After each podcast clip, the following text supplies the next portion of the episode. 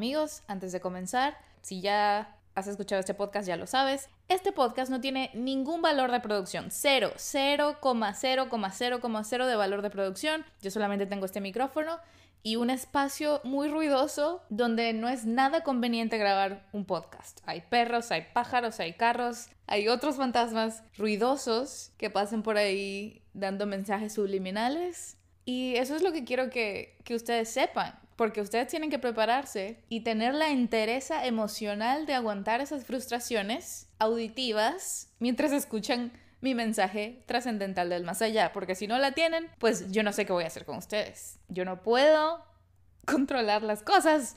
Y mira, si algo creo fielmente es que las frustraciones vienen para darnos lecciones de vida, lecciones de, de transmutar, transmutar las energías, esas energías violentas, la energía violenta que yo siento cuando escucho el dulce canto de un pájaro que interrumpe este podcast, es una energía que yo me, da ganas de llorar, de esas lágrimas de sangre de ira, y yo lo dejo pasar, yo lo siento, yo lo acepto en mi cuerpo y yo transmuto esa emoción y la convierto en algo mejor, la convierto en arte en arte e inspiración para toda mi gente linda que escucha este gran programa.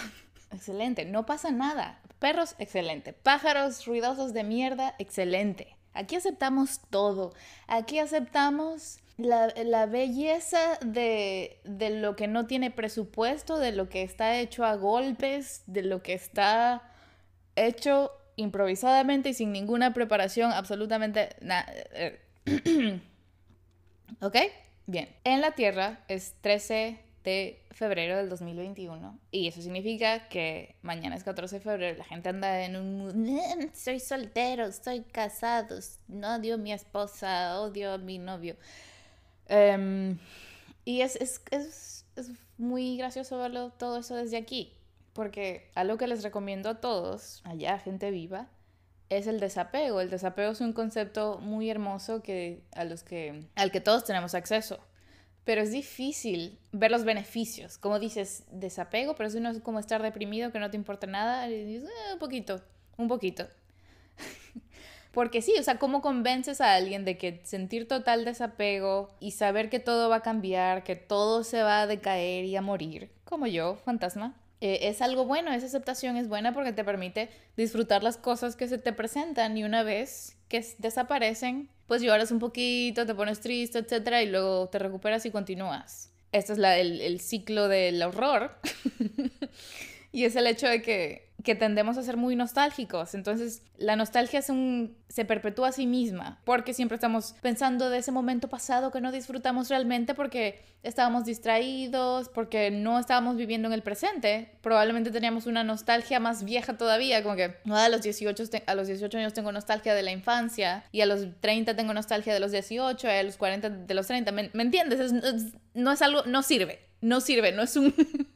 No es, una no es una buena estrategia para vivir de esa manera, en una nostalgia perpetua o en un, puede pasar lo contrario, siempre va a venir un futuro mejor y en el futuro yo voy a ser bien chida y voy a ser disciplinada y todo me va a salir bien y tal, pero el presente a chingar a su madre, ¿no?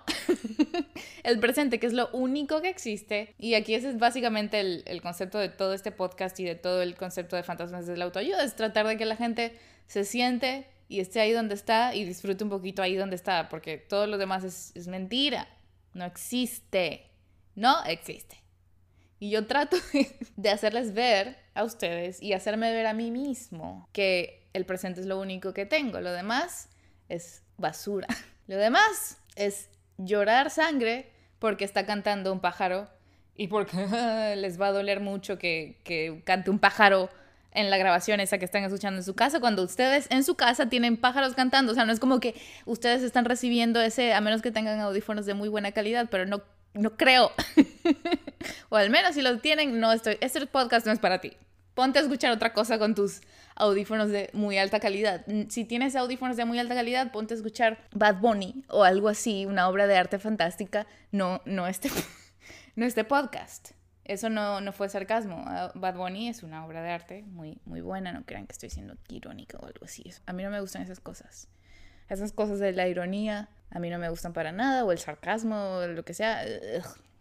No, a mí me gusta ser honesta. Este podcast pensé, no, no quería hablar, quería hablar de algo específico sobre el amor y me desvié totalmente, pero sí quiero, ah, ahora que salió el tema de la ironía, las cosas, a mí no, no me gusta eso porque, porque te pone capas y capas que, que te eliminan la conexión con el que está frente a ti. Porque, ah, no sé, a mí me da muchísimo nervio sentir que estoy hablando con, con el rey del sarcasmo y de la ironía. Tiene tres capas de referencias y de chistes internos o chistes de Twitter o chistes de lo que sea. Y oh, excelente para la persona que está en la misma frecuencia que tú. Y pues eso es normal, ¿no? Cada quien se está, se está buscando a alguien que hable su, lenguaje. Pero me estresa. Me estresa porque de por sí la comunicación es complicadísima y tengo que sacar, así ser el detective de la comunicación y de tu historial psicológico y de cualquier mamada, además del mío y de mis propias distorsiones de mi percepción y mis proyecciones.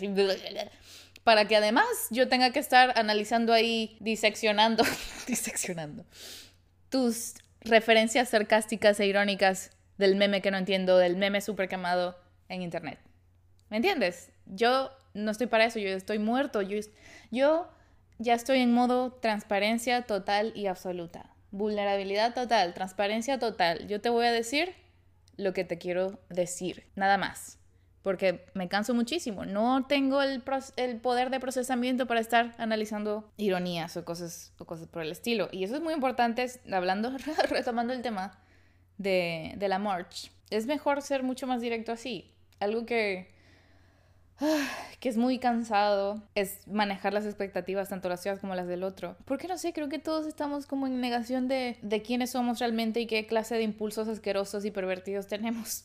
o sea, una básica, y creo que mucha gente ya está empezando a hablar de eso, no estoy, no estoy siendo súper original, pero eh, cuestiones como la atracción a un montón de gente más cuando estás con una sola, con una pareja y tienes eh, tu compromiso y respetas ese compromiso si son monógamos o lo que sea, pero no mames con, con estar en total negación de sentir atracción y querer coquetear y querer sextear y querer hacer cosas y tocarle las nalgas a otra persona. Porque pasa, y pasa de los, de los dos lados, entonces no entiendo, creo que eso, eso es muy de nuevo, hablando historiales psicológicos y lo que sea, yo crecí, cuando estaba viva, crecí viendo a mis padres teniendo un matrimonio muy disfuncional, donde los dos se engañaban muchísimo entre sí y los dos se celaban muchísimo entre sí. Entonces yo decía en mi mente de niña como que, oye, espera un momento, tú haces lo mismo que ella hace, tú la engañas, ella te engaña, pero entonces, porque es bastante simétrico. Si lo ves es perfecto, como que los dos queremos coger con otra gente esto es muy simétrico, muy lindo, entonces podemos tener ese acuerdo, pero no, decidimos entrar en los laberintos emocionales de la negación y es como, no, no, no, yo puedo, yo puedo engañarte y yo estoy bien, y... pero tú no, tú no toques ni mires a nadie porque vamos a entrar en una pelea infinita. Entonces eso era lo que siempre me frustraba, era como, ah, pero los dos son lo mismo, ¿qué, qué está pasando? ¿Por qué no solo llegan al acuerdo y ya, en lugar de atormentar mi psique? Pero yo estoy creciendo, yo estoy teniendo una mente vulnerable aquí, viéndolos a ustedes dos, y ahora, como adulta, tengo una visión totalmente distorsionada de qué es tener relaciones amorosas, románticas con otra persona, porque ese es el referente, ese referente complejísimo y e innecesariamente complicado. Eso es lo. Porque la complejidad, yo no soy enemiga de eso. Es bellísimo andar, uh, uh, uh nuestra relación es como andar jugando a los detectives y, uh, uh, mm, ¿te gusta o no te gusta? Uh, es como ese tropo de, televisión de pasan mil temporadas y siempre sabemos la audiencia que tienen un crush y que se quieren y tal, pero uh, uh, nunca, nunca, se, nunca se consuma, nunca se consolida. Estoy hablando muy bien hoy. Nunca, nunca se realiza el acto porque si llega a pasar eso, se acaba el misterio, se acaba la, emoción, la tensión que nos mantiene ahí. Entonces, uff, excelente. Excelente. Yo siento que como la monogamía es imposible y el poliamor también es imposible porque solamente es multiplicar las distorsiones, interpretaciones y horrores de la gente, creo que la, la situación ideal es la tensión eterna de, uh, me gustas y yo todavía no estoy completamente segura de si te gusto yo, pero a veces me das, me dejas como las pistas y podemos así pasar, nos morimos, pasan décadas, los dos nos morimos, no pasa nada, solo vivimos en años y años de tensión. Horrible. Pero fue bellísimo. Porque estuvimos ahí enganchados 47 temporadas. ¿No? Entonces, ¿para qué? ¿Para qué? ¿Para qué consolidar? y nada, que les quiero recomendar a una autora que me gusta mucho. Es una psicoterapeuta, se llama Esther Perel. Es conocida por hablar sobre el tema de la infidelidad. Sobre todo porque tiene como esta visión oh, controversial sobre la infidelidad y cómo en realidad no debería ser el, el fin del mundo, no debería estar tan cargada de todos estos conceptos de traición y, dilema ético y, bla, horror, es una mala persona, bla, bla, bla, Porque al final eso todo es eh, cultural, está alrededor de, del tema de, del amor romántico y esta, estas versiones muy limitadas y restringidas de cómo deberíamos relacionarnos entre entre seres humanos. En particular, más allá de la parte que ella discute sobre la infidelidad como algo que señala un problema más complejo y grande dentro de la relación, eh, me gusta mucho cómo ella habla sobre el tema de lo erótico y ella lo explica como no es como que lo erótico no es algo que solo está relacionado con sexualidad, está relacionado con todo tu entusiasmo y tu manera de vivir. Eh, no puedes culpar a alguien más, a tu pareja, por ejemplo, por no prenderte. Siempre eres tú quien tiene el control sobre tus, tus deseos. Tú eres quien te prende a ti mismo o quien falla a la hora de, encender esa parte erótica en ti. Y todo depende de, qué tanto estás haciendo todos los días las cosas que de hecho quieres hacer. Estás persiguiendo tu creatividad, ejercitando tu creatividad, tus, tus impulsos profesionales, tu carrera profesional, estás tomando riesgos, estás alimentándote con, con ideas que te, que te apasionan, con música que te gusta, con actividades que en general te dan entusiasmo en tu vida. Porque solo esperar que alguien más llegue y es muy hollywoodense eso, esa parte de, de, la Manic Pixie Dream Girl llega y te genera entusiasmo por la vida cuando tú estás en medio de la depresión. Es muy común que el personaje sea el, el dude deprimido y llega alguien muy amo la vida y te voy a mostrar cómo es que vas a amar la vida también y vamos a amar la vida juntos. Y es como, no, no, no cada quien tiene la responsabilidad individual de ellos mismos trabajar para mantener activo su entusiasmo por la vida. No, no puede depender de la otra persona esa parte. Entonces ella explica como cuando en los miles de estudios que ha hecho eh, el tema, el patrón en común es que cuando tus deseos sexuales están y tus deseos eróticos, románticos por tu pareja están más activos, es cuando tú estás haciendo todas esas cosas que, todas esas cosas que te gustan, que te, que te activan. Y lo mismo pasa del otro lado, ¿no? Ya cuando ya te pregunta a estos eh, pacientes en esos estudios sobre qué es lo que mm, te hace despertar tu deseo erótico por tu pareja o por qué está generando eso en ti, la respuesta es porque lo, la veo a esa persona viviendo la vida que quiere vivir, siendo, estando entusiasmada por subirse al escenario, por la cosa que está investigando, por algo que leyó, por un nuevo hobby, por lo que sea. Entonces siempre es, depende de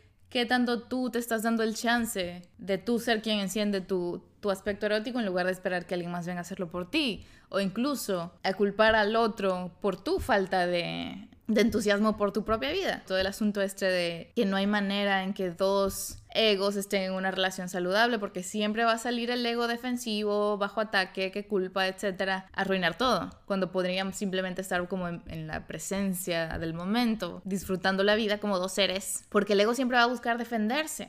Voy a ver a mi pareja y como él está fallando en permitirme hacer ciertas cosas o es que tú no quieres salir y pues por eso yo me aburro aquí en la casa. Es como que no es tu dueño, él no te tiene que sacar a pasear. Tú puedes salir a pasear sola. Entonces ahí es donde entra todo este juego de ego, donde empezamos a culpar al otro por nuestras fallas. Y empiezan las peleas, y empiezan las proyecciones y culpas infinitas y laberintos de horrores y de proyección, donde los traumitas individuales de la gente se empiezan a mezclar demasiado y empiezan a surgir violencias porque sí, termina en estas cosas feas de violencia emocional que llegan a ser violencia física porque las dos, los dos egos están chocando ahí en lugar de, de, voltear y mirarse a sí mismos y qué es lo que está pasando ahí. Entonces nada, siempre termino yéndome al lado oscuro de las cosas. Pero sí, solamente quiero que se queden con esa idea, sobre todo ahorita que va a estar, van a estar viendo publicaciones de gente que se ama mucho en redes sociales, ya sea porque ustedes tienen una pareja a la que sienten que no están amando mucho últimamente o porque están solteras o lo que sea recordar siempre es, depende de mí, no depende de nadie más. Y si estoy buscando a alguien que me haga sentir entusiasmo por la vida, pero ¿por qué estoy esperando a alguien?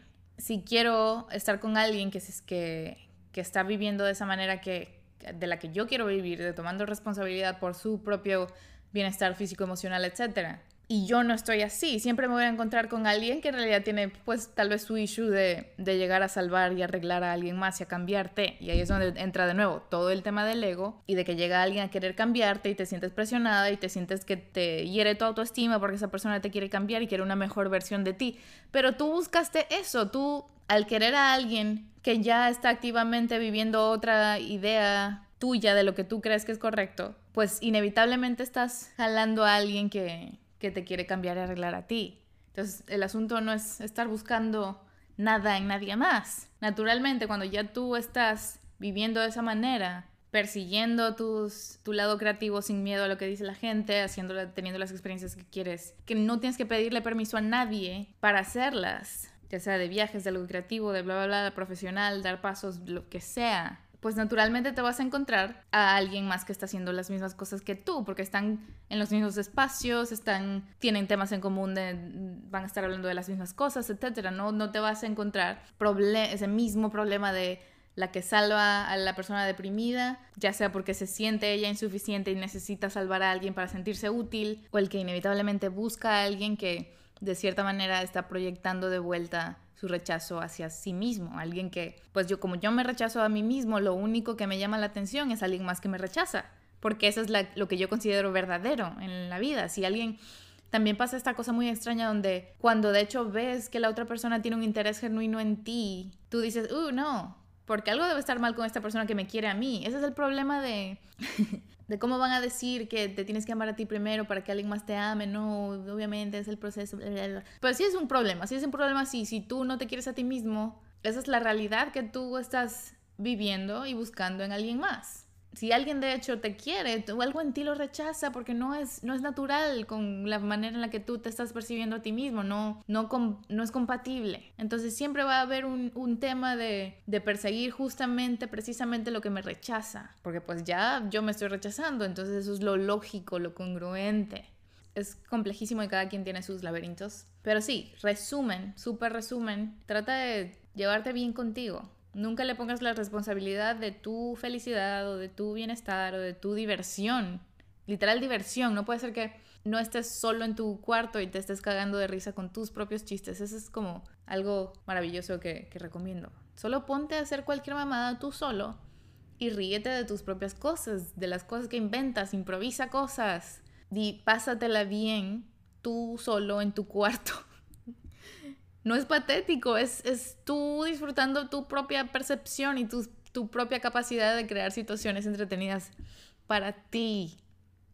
Si no pones eso en práctica, no está ejercitado, no está el músculo, no existe, para cuando llegue alguien más y vayan a convivir todo el tiempo y tú te sientas como pues aquí estoy siendo un ser plano que no se disfruta a sí mismo, entonces tampoco sé cómo disfrutar al otro, tampoco sé cómo explorar las improvisaciones, las conversaciones, las, los inventos del otro, las fantasías del otro, del lado erótico de la otra persona, porque pues yo no conozco las propias, entonces ¿qué voy a, qué voy a contarle? ¿Qué le voy a contar? ¿De qué vamos a hablar? Si no he tenido yo una conversación extensa conmigo mismo, profunda conmigo mismo, ¿cómo voy a indagar en el otro, con el otro? si yo todavía no me he dado el chance de explorar qué mierda está pasando en mi cabecita, en mi cuerpo. No quiero regañar a nadie, me pongo, me pongo, me pongo agresiva. Este, este podcast, como que estar, hay algo en, en el tener un micrófono al frente que te pone agresivo. Empiezas a dar discursos y a decir las verdades. nada de eso es cierto. Nada de esto. Estoy improvisando, esto es un invento total. Estar Peral no existe. No, sí existe. Búsquenla. Eh, muy excelente. Ah, me, me encanta cómo habla me encanta cómo habla ella, porque creo que a veces la, peor contradicción es escuchar que alguien te recomienda cosas y ves a la persona y como que no, no lo aplica en sí mismo. En cambio, ella la ves y es una señora de 60 años y se ve como en su manera de hablar, de moverse, de expresarse, tiene toda esta energía erótica y tú dices a huevo. Ella se ve en cada tono, en cada palabra que dice, la carismática que es, las palabras que elige, los ejemplos que, que elige al hablar dices, esta señora de verdad está poniendo en práctica todo lo que, lo que te está recomendando. No es algo que sale de la boca para afuera, como dice. Como no sé quién dice, no sé quién habla así. Pero, ¿me entienden, no? Entonces, nada, que busquen las TED Talks de la señora Esther Perel. Muy, muy linda ella. Muy linda. Creo que ya. ¿Sí? Ya.